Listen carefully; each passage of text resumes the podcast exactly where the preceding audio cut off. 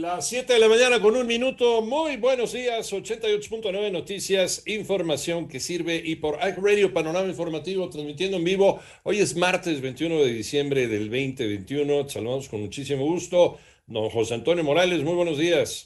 Con el gusto de saludarte como siempre, como todos los días. Y aquí la cifra de muertes a nivel mundial por COVID-19 ya llegó a 5.363.783. En tanto, el número global de casos alcanzó ya los 275.550.903, de acuerdo con datos de la Universidad Johns Hopkins. Por otro lado, 12 personas contagiadas por la variante Omicron de COVID-19 murieron y 104 fueron hospitalizadas en Reino Unido en plena ola de infecciones, declaró el viceprimer ministro Dominic Raab.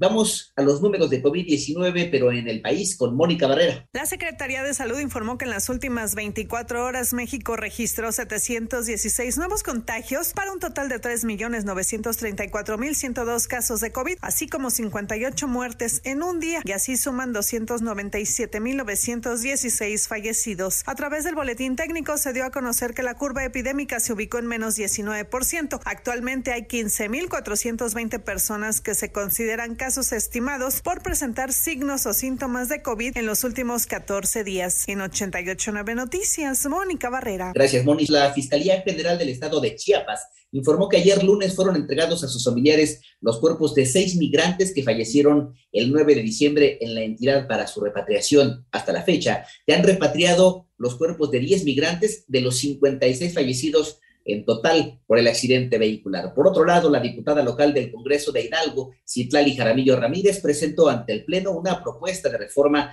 a la Ley General de Acceso a las Mujeres a una vida libre de violencia con la que pretende prohibir el matrimonio entre menores de edad en la entidad. En tanto, la Comisión Federal para la Protección contra Riesgos Sanitarios y la Procuraduría Federal del Consumidor inmovilizaron 1.464 unidades más 30 productos importados en dos supermercados de la Ciudad de México como medida precautoria por incumplir la norma NOM 051 de etiquetado de alimentos. Proponen crear una línea directa para atender los casos de violencia infantil. René Ponce. Con la finalidad de crear una línea telefónica que atienda los llamados de emergencia y denuncia ante presuntos casos de violencia hacia niños y adolescentes, la diputada federal de Morena, Merari Villegas Sánchez, propone reformar el artículo 83 de la Ley General de los Derechos de las Niñas, Niños y Adolescentes. En esta iniciativa se precisa que las autoridades federales de los estados, municipales y alcaldías de la Ciudad de México serán las encargadas de crear la línea telefónica de denuncia anónima única en el país, así como coordinar su infraestructura y conectividad. Se destaca que sumada a esta acción se deberá llevar a cabo una campaña permanente de difusión tanto en medios convencionales de comunicación como en redes sociales, además de que se deberá contar con acciones inmediatas de instituciones y programas gubernamentales encargados de atender este problema. Para 889 Noticias, René Ponce Hernández. Gracias, René. El gobierno de Guatemala impuso el estado de sitio